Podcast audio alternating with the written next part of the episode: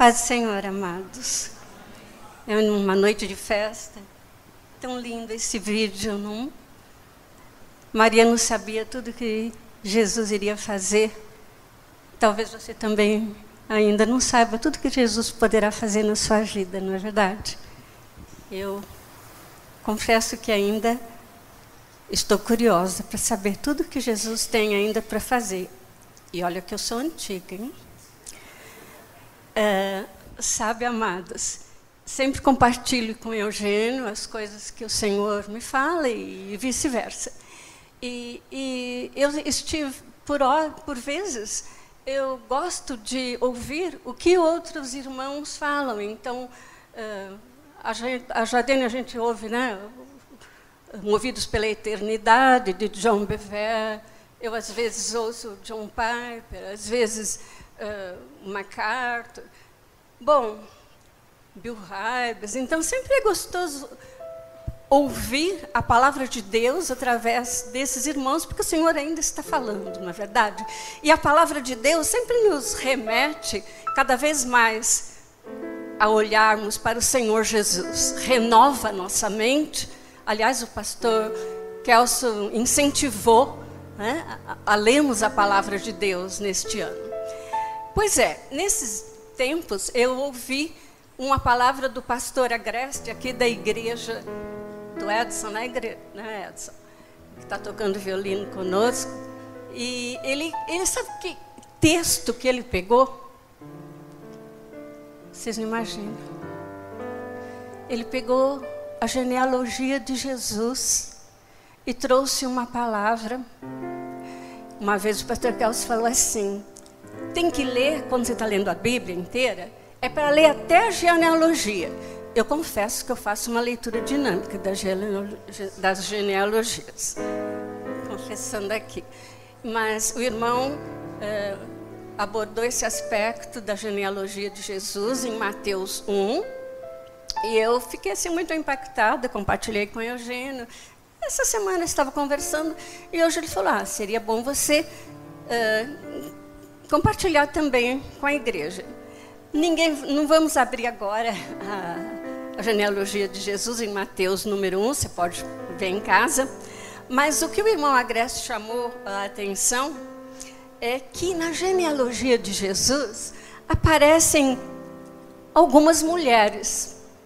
E nós estávamos ouvindo aqui outro dia que as mulheres lá em, na cultura hebraica, as mulheres estão lá longe, né? Primeiro é o é o chefe da casa, o senhor, depois os filhos, depois as propriedades, servo, terras, depois o cachorrinho, tudo, o que tiver, e por último, a mulher.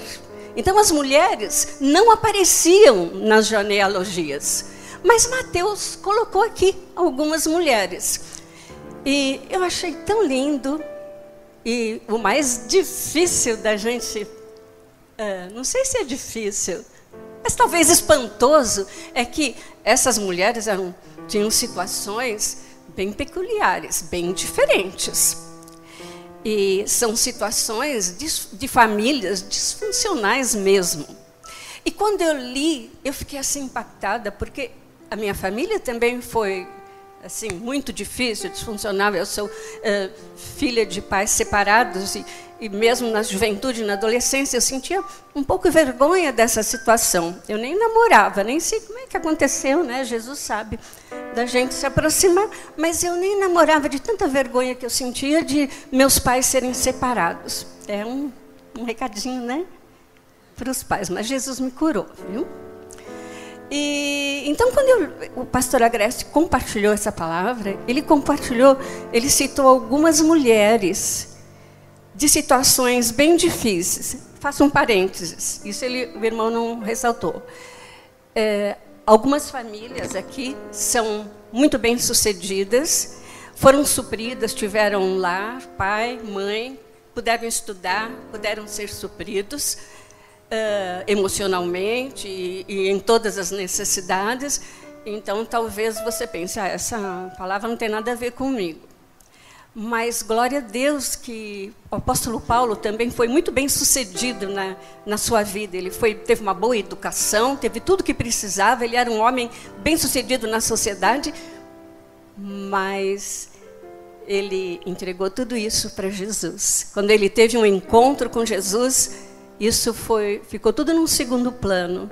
E ele falou tudo que eu que eu consegui, eu considero como esterco por amor a Cristo. É lógico, você vai sempre louvar e render glórias a Deus pelo bem que o Senhor te deu na sua família e você vai usar isso, como Paulo usou tudo que Deus deu de bom na vida dele, tudo que Deus, o Senhor colocou na, na vida dele, ele, ele usou para a glória de Deus, para servir a Deus. E eu creio que se Deus deu todo esse bem para você de família, de suprimento, de você não ter vergonha de pai, de mãe, de irmão, se Deus deu tudo isso, que isso seja usado na tua vida para a glória de Deus. Mas aqui na vou falar, se consigo falar rapidinho, é, são quatro mulheres: a Tamar, a Raabe, a Ruth e a Batseba. Que a Batseba, no texto, vocês vão ver lá em, em Mateus, não aparece nome Batseba, aparece no texto a que era mulher de Urias. Bom, isso é uma outra história. Então, a primeira mulher foi Tamar. Tamar era nora de Judá. Vocês podem fazer uma lição de casa, se quiserem saber mesmo a, a, a história da Tamar, vocês vão ver lá em Gênesis 38. Eu sei que a Tamar ela foi assim, injustiçada, então ela arrumou uma situação para resolver a injustiça que tinha sofrido. Naquela época, o, o sogro dela deveria dar um filho para ela casar, para ela continuar a, a ser mãe. Era o sonho de toda mulher hebraica, era ser mãe.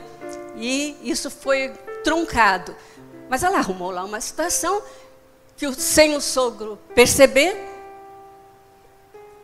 ela teve um filho com ele. Ela teve, ele teve intimidade sem saber quem ela era e teve um filho. Bom, a Tamar entrou na genealogia de Jesus. Olha que coisa. Na genealogia de Jesus tem alguém, tem um incesto. Né? E talvez alguém possa dizer, ah, mas Deus escreve torto, né? escreve certo por linhas tortas. Ah, ah, como foi falado hoje, Jesus é o caminho, a verdade e a vida. Jesus é a verdade. Jesus, o que ele faz? Quando ele entra na vida da gente, que, que tem alguma coisa torta, a graça dele vem sobre nós e ele endireita todas as coisas. Então, a graça de Deus visitou a vida de Tamar e ela fez aqui parte da genealogia de Jesus. Deus não escreve uh, nada, né? certo por linhas tortas, nem aquela outra expressão, os fins justificam os meios. Jesus é verdade. E ele nos chama a ser sim, sim e não, não. A graça de Deus esteve sobre, Tamar, sobre Tamar e transformou a situação dela em bênção. A outra mulher foi Raabe. Quem que lembra de Raabe? A prostituta. Olha na genealogia de Jesus tem uma prostituta. Que coisa! Também vocês podem ler na palavra a gente sobre Raabe. Ela foi a prostituta que abrigou os espias quando eles entraram em, em, estavam em Jericó. Mas acontece que Raabe abençoou, sem saber, né? O povo de Deus e ela deixou de ser prostituta ela constituiu uma família. Deus mudou a história dela. Na genealogia de Jesus tem o incesto, tem uma prostituta, mas tem a graça de Deus mudando toda a situação, transformando toda a situação. Raabe, ela se tornou uma mulher de família e ela teve um filho chamado Boaz. E Boaz, muitas vezes algumas pessoas falam: ah, meu pai era desse jeito, minha mãe era desse jeito. Sabe por quê que eu sou nervoso? Sabe por que eu sou invejoso? Sabe por que eu murmuro? A gente sempre tem desculpinhas, né, que culpar alguém. Mas Boaz, ele foi um homem íntegro. O passado da mãe dele não influenciou, não teve nem espírito familiar, nada. Ele foi um homem de Deus e se tornou um homem rico, depois agora entra a outra da mulher na genealogia de Jesus, a Ruth. A Ruth era uma boabita. A sogra dela, Noemi, teve o marido que faleceu. O filho de, da Noemi, que era casado com Ruth, faleceu também. Bom, as duas viúvas e a Ruth decidiu seguir Noemi. Onde você for, eu vou. Foi com Noemi. E vocês sabem, na genealogia de Jesus existe alguém como Ruth que não tinha esperança nenhuma. Ela era viúva, moabita, ela era seria desprezada em Israel por ser estrangeira com dificuldades por ser viúva, mas não é que ela encontra Boaz. Deus faz umas coincidências na vida. Ela foi lá uh, naquela época, quando, por, na ocasião da colheita, não é espiga de milho, não, não é espiga de trigo. Os que eram menos favorecidos iam lá e, e pegavam aquelas que sobravam. E olha que Boaz viu Ruth e perguntou: Mas quem que é essa mulher?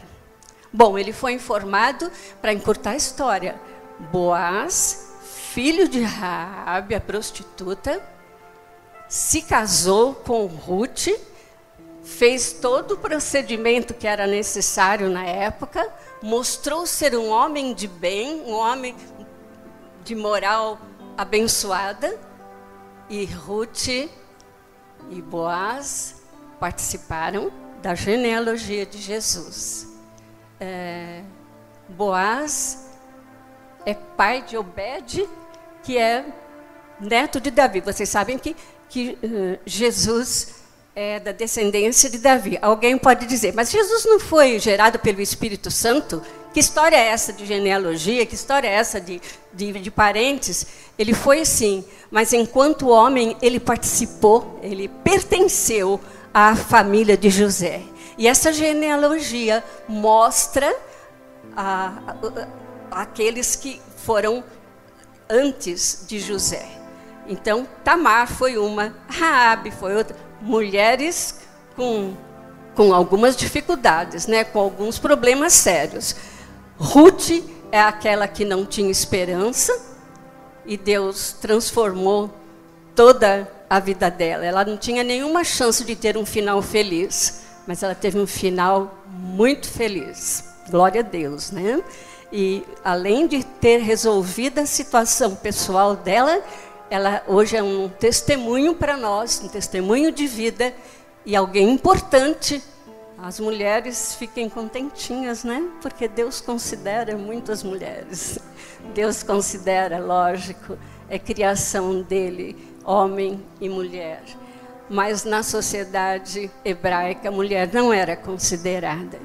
E Raabe, a prostituta, Tamar, que cometeu incesto, Ruth, aquela que não tinha esperança alguma de um final feliz, também fez parte da genealogia de Jesus. Nenhuma delas sabiam que Jesus haveria de que fariam parte da família de, de, Jesus e que o que Jesus haveria de fazer, né? Como no vídeo que nós vimos. E por último, ah não, ainda tem a, a Batseba. Lembra da Batseba? Quem lembra? Ela era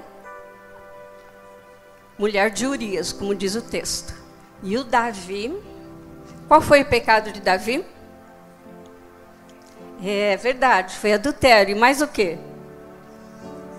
Assassinato. A gente esquece. Nossa, na família de Jesus tem prostituição, tem incesto, tem assassinato, tem desesperança. Eu acho que o diabo chegou lá para Davi e falou assim: assim, não tem mais jeito mesmo, viu? Você já ouviu o diabo falar isso na tua vida? Não tem mais jeito. Tua história não tem mais jeito, tem. Mas a graça de Deus alcançou cada uma dessas mulheres e alcançou o servo de Deus, o Davi. E a Batseba foi mãe de Salomão.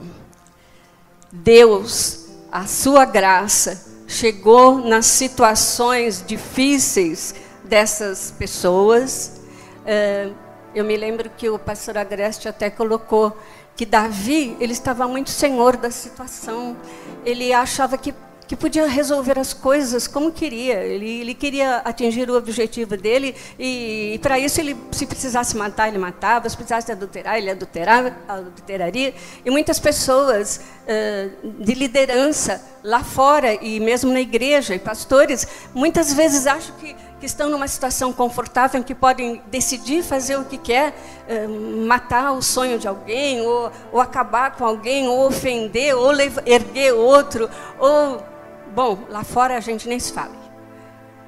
E mas Davi não contava que Deus estava aí no processo e glória a Deus que que o Senhor encontrou nele um homem segundo o coração de Deus, um homem que se arrependeu e pôde experimentar a graça de Deus. É verdade. Tudo isso tem na família de Jesus, né? na, na genealogia de Jesus se você tem alguma família disfuncional, que você tem vergonha de alguém, como eu tinha, o sangue de Jesus Cristo foi derramado na cruz do Calvário para te livrar de qualquer influência né, que, que você possa ter tido, como Boaz, que se tornou um homem de bem, um homem exemplo de moral, um homem correto.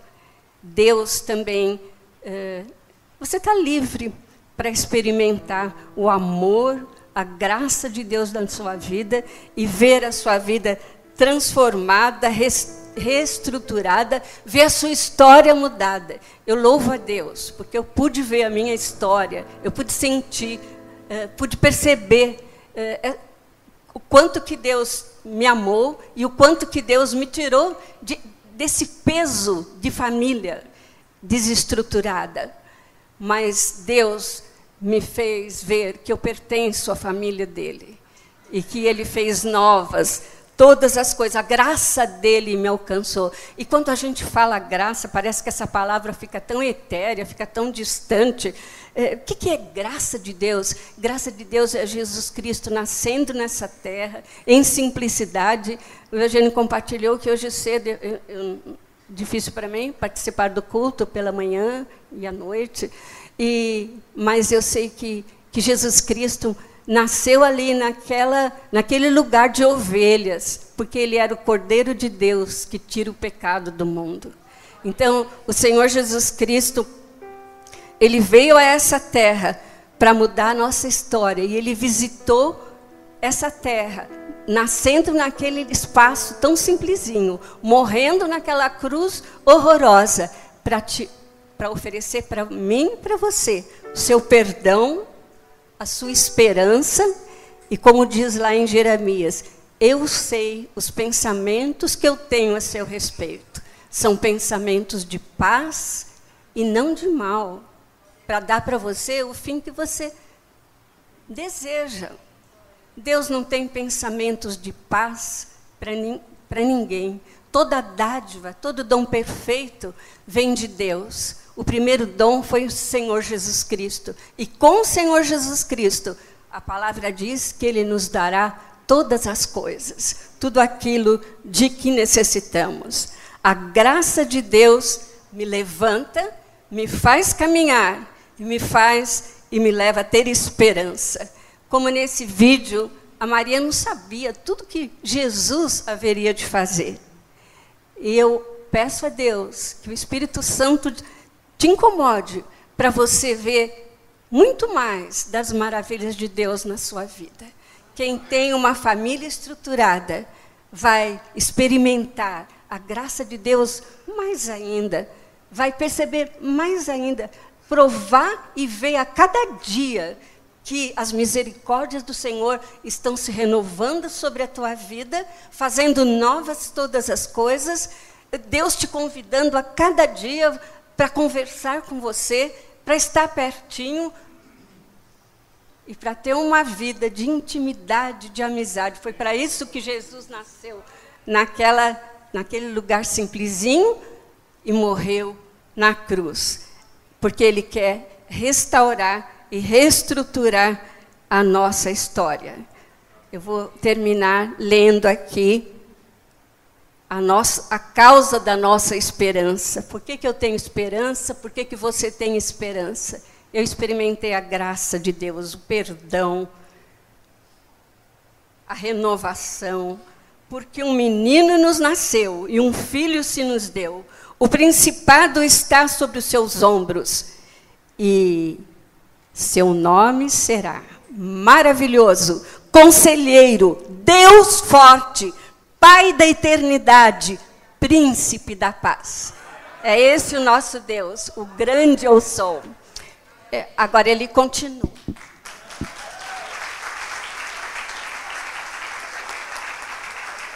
Glória a Deus. Não sei se deu para amplificar um pouco o sentido do Natal para você. É muito mais do que Jingle Bells. Né? É a história daquele que nasceu para morrer. É muito lindo isso. Amém? Mas não acabou ainda. Ah, deixa, deixa Deus falar no teu coração, que você ainda tem algumas emoções aí para sentir. Deixa o Espírito de Deus falar com você. E vocês podem cantar junto. É uma canção linda. Uma canção que tem a primeira estrofe escrita em hebraico, que diz assim: Kadosh. Quem sabe o que significa Kadosh? Significa, significa santo. Aí ele fala Elohim, Elohim que significa Deus. Adonai significa Senhor. E Tsevahot, diga comigo, Tsevahot significa dos exércitos do Senhor. Vamos cantar, adore o Senhor de todo o teu coração.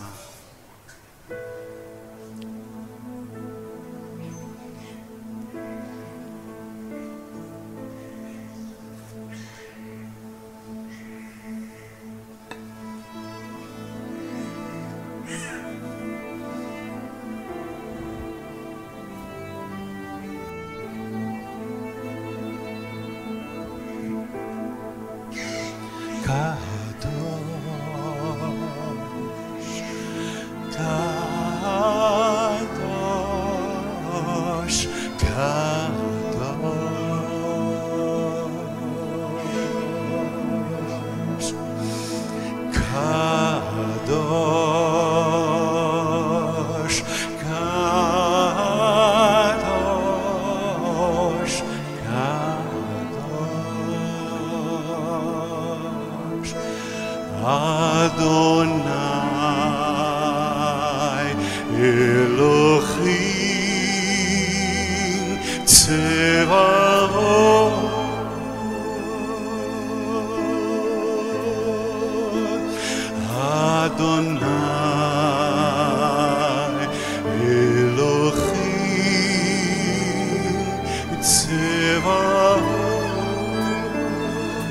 Mesma coisa em português agora.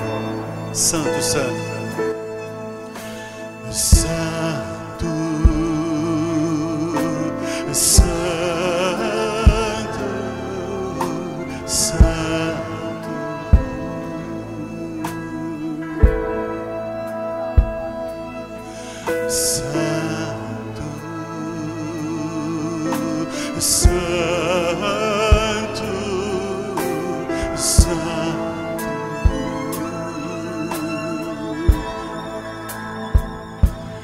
é o Senhor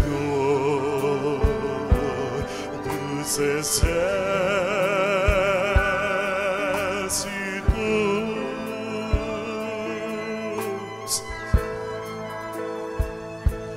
é o Senhor dos exércitos.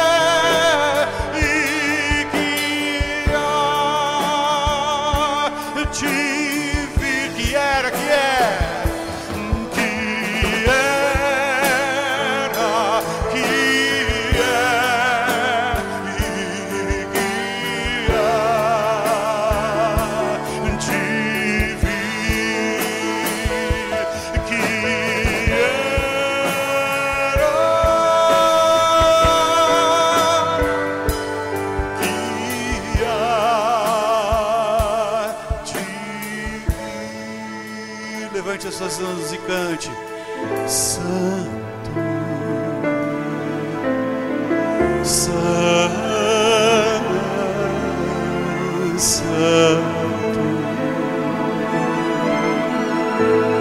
Santo, Santo,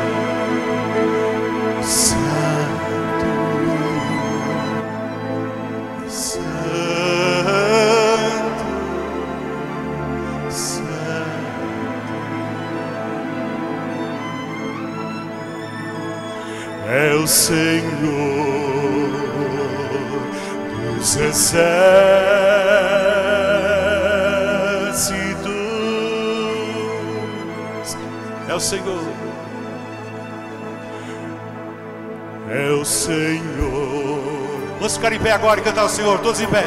Exerce. Ah, levante a sua voz e cante. Que era, que é e há de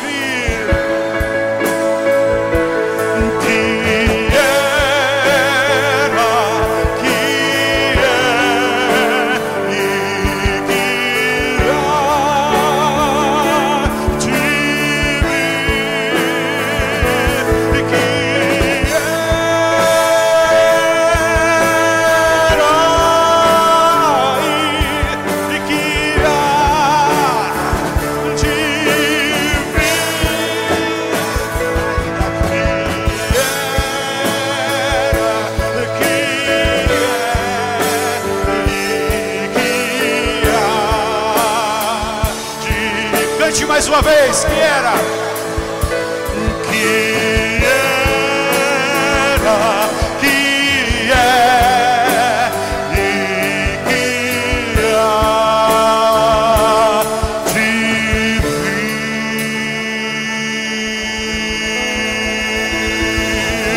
vir. Aleluia! Maranata! Vem Jesus! Vem Jesus! Vem Jesus!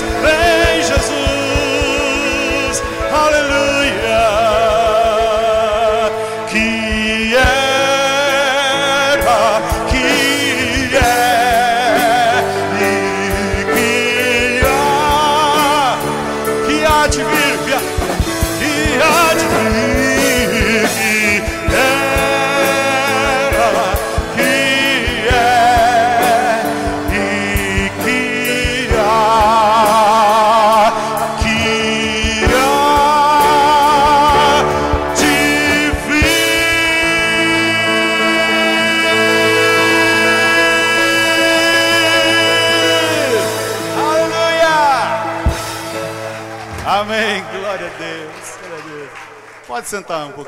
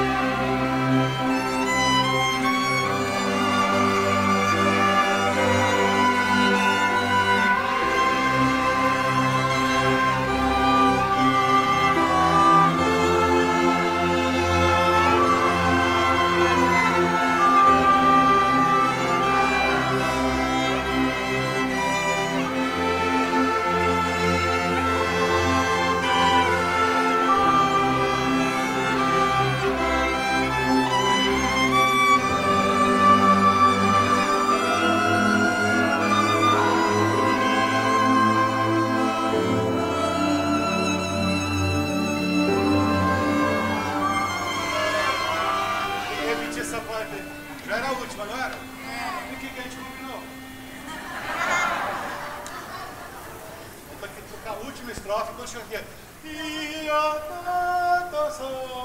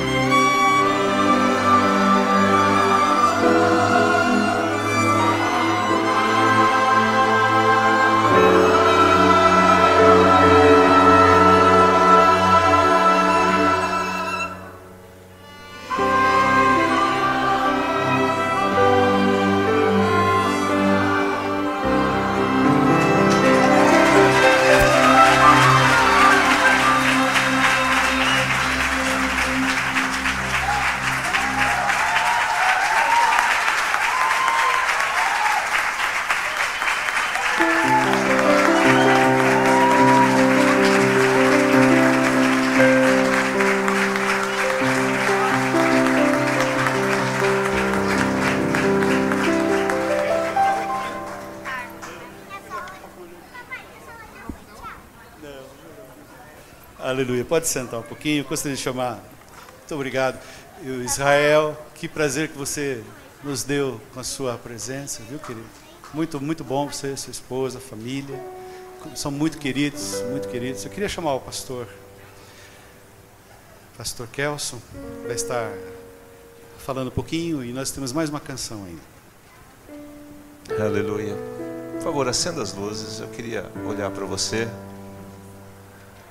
Queridos, eu quero deixar uma última palavra. Foi tudo muito bem falado. E eu fico muito feliz porque Jesus merece tudo isso e muito mais. Quem concorda comigo aqui? Ele merece a excelência. Porque Deus deu a sua excelência para nós. Ele merece a sua vida, ele merece o seu tempo, ele merece os recursos que ele tem te dado, ele merece todo o seu ser, seu coração. Ele merece tudo. Amém? Eu queria que nessa noite mais um pouquinho você olhasse para mim aqui agora. Jesus é o centro. Quem quem concorda com isso? Levanta a mão. Nós corremos um risco de gradativamente no decorrer da nossa vida ir deslocando o centro da nossa vida e colocando coisas no lugar desse centro. Aí colocamos o dinheiro no lugar e nos apoiamos nele. Aí sofremos com isso porque o dinheiro não pode garantir nada em nossa vida. Pode dar um pouco de bem-estar, um pouco de conforto, mas não nos leva para o céu. E nem aquilo que damos aos pobres nos leva para o céu. A Bíblia diz em 1 Coríntios que se eu não fizer isso com amor, eu posso vender tudo que eu tenho, dar aos pobres e eu vou para o inferno. Porque não foi com amor. Os relacionamentos, nós começamos a deslocar Jesus e colocar outros relacionamentos no, no lugar de Jesus. A história, se a igreja cristã não se levanta, vai deslocando Jesus para outros lugares e vai substituindo Jesus por outras pessoas, ou vai agregando ao lado de Jesus pessoas. E ele não suporta isso porque ele não divide a glória dele com ninguém. Ou é ele, ou é ele. Porque ele é o único caminho que nos leva ao Pai. Amém? Não? Aí a situação é, a, a, a, financeira, a nossa profissão, a nossa faculdade, os nossos negócios, o nosso dia a dia, as nossas famílias vão empurrando Jesus e colocando ele num canto, como aconteceu com a arca do Senhor. E aí Israel sempre sofria, porque colocava, deslocava o centro dele, que era o Senhor, o Deus, o Jeová, para outros lugares, e aí o povo sofria. Eu quero que nessa noite, se por acaso alguma dessas coisas levou você a deslocar Jesus do centro da sua vida, recoloque-o novamente em nome de Jesus. Ele é o centro, irmãos. Estava lá no shopping ontem e eu vi uma criança muito feliz porque estava com uma bicicleta, olhando a bicicleta. Eu lembrei quando eu ganhei minha primeira bicicleta, que não foi nova, foi a bicicleta da minha irmã reformada. Meu pai falou: Vou te dar um presente de Natal, meu filho. Eu falei: Eu quero uma bicicleta. Então você vai ter uma bicicleta. Pegou a bicicleta da minha irmã, né? Da Mara, que não tinha nem cano no meio. E eu fui lá, cheguei na bicicleta verde com um pneu novo só. E eu saí com uma bicicleta de mulher na rua, brecando para trás. Né? Bicicleta de mulher freia para trás, né? Todo envergonhado. Mas eu falei assim: Não, eu vou, eu vou ser bom nesse trem. E eu andei com bicicleta de mulher durante a minha vida. Mas sou homem. Isso, irmãos, eu vi o menino, eu falei, meu Deus, é muito bom ter uma bicicleta nova, eu lembrei do meu tempo, mas se Jesus não for o centro, e se a família não levar essa criança para o centro que é Jesus, a bicicleta não vai ter significado nenhum para ele. Você pode encher as casas é, necessitadas de doação, mas se Jesus não for o centro da sua vida, nada disso vai representar diante de Deus. O que Jesus quer nessa noite é aquilo que os que o, o, o, os, os pastores fizeram, que os magos fizeram, é nós nos ajoelharmos diante dele e dizer: Tu és o centro da minha vida, Tu és a estrela da manhã, Tu és o único caminho, a verdade e a vida. Nada subsiste sem o Senhor. Eu estava pensando por que, que Jesus nasceu numa estrebaria. Aí eu estava ouvindo uma dessas mensagens, né, que a pastora Wanda falou, e o pastor disse assim: Sabe por que, que Jesus nasceu numa estrebaria? Porque um cordeiro não poderia nascer numa casa, ele tinha que nascer numa estrebaria. Jesus é o cordeiro que tira o pecado do mundo. Ele só tinha que nascer na estrebaria. E ele viveu tão pouco, né? E ele habitou entre nós. Habitar falar de tabernacular, tabernacular, né? Viver por pouco tempo. E ele viveu por pouco tempo, mas nós passaremos a eternidade ao lado dele. Né? Jesus beijou Deus e nós vamos beijar o nosso Jesus um dia. Quem quer isso em nome de Jesus? Eu queria que você fechasse seus olhos agora. E eu queria que você falasse: Jesus, eu quero dar o devido lugar ao Senhor na minha vida. Eu não quero me acostumar contigo, Jesus. Eu quero que a cada dia o Senhor seja novo em mim. Meus queridos, eu tenho mais de 40 anos de convertido. Eu não quero me acostumar com o Evangelho. Eu não quero que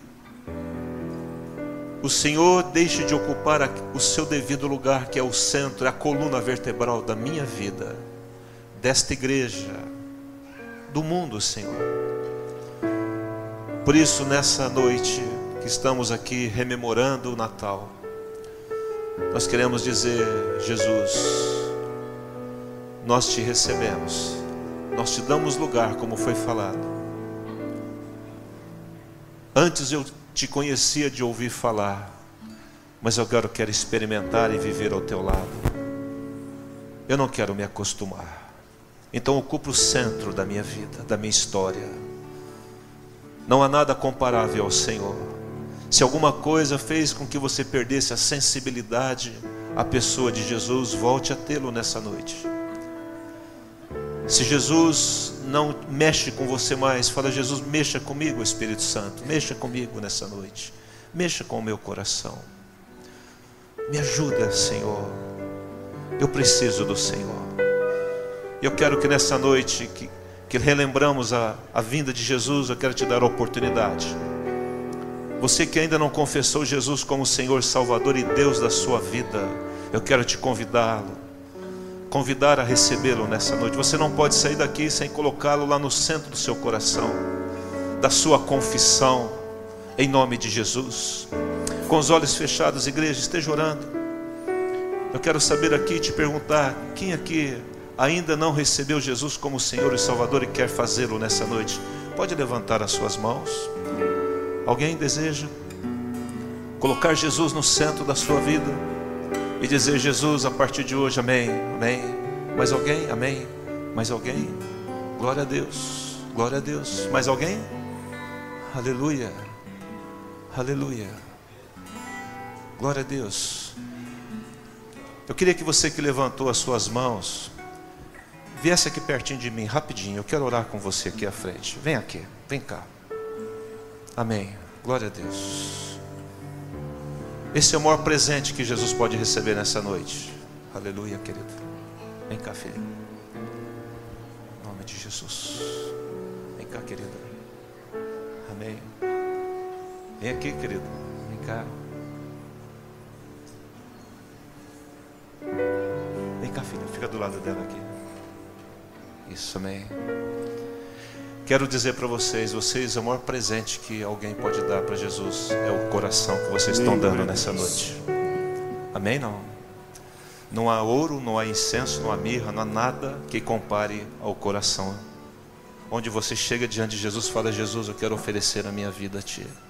Isso eu vou ocupar a coluna da minha vida, o centro. Você vai sentar no trono do meu coração a partir de hoje. Eu quero que vocês repitam essa oração comigo. Diga assim: Senhor Jesus, nessa noite eu entendi que Tu és o Senhor dos céus e da terra. E o Verbo se fez carne e andou entre nós, cheio de graça e de verdade. Eu te recebo, Jesus Cristo, como único Senhor, Salvador e Deus da minha vida. A partir de hoje, quero fazer a tua vontade perdoa os meus pecados e eu o coloco no centro da minha vida, em nome de Jesus. Amém. Amém. Eu declaro, Pai, a tua bênção chegando neste coração. Receba, escreva o nome da tua filha no livro da vida nessa noite. Ó Pai, esse homem te conhece, mas nessa noite ele diz: Jesus, quero me aproximar de Ti para todo sempre. Em nome de Jesus, escreve, Pai, o nome desse jovem que teve coragem de sair do seu lugar e vir aqui à frente. Escreve o nome dele no livro da vida, escreve o nome da tua filhinha amada, Jesus. Meu Deus, abençoa a tua filha. Encha eles da tua glória. Encha eles do teu Espírito Santo batiza-os com a tua presença, amado Jesus.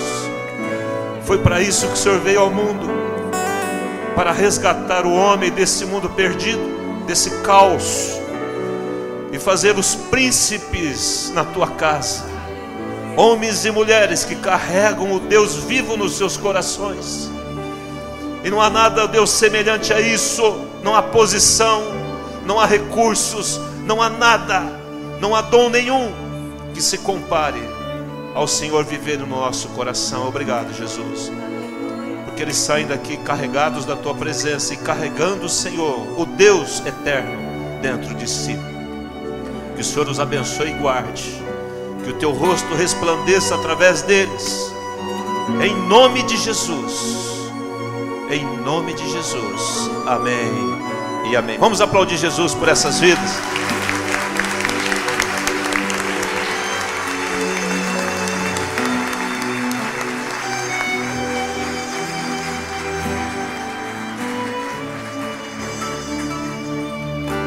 Aleluia. Vamos ficar em pé, vamos terminar essa reunião cantando o Rei da Glória, o Rei dos Reis, Senhor dos Senhores.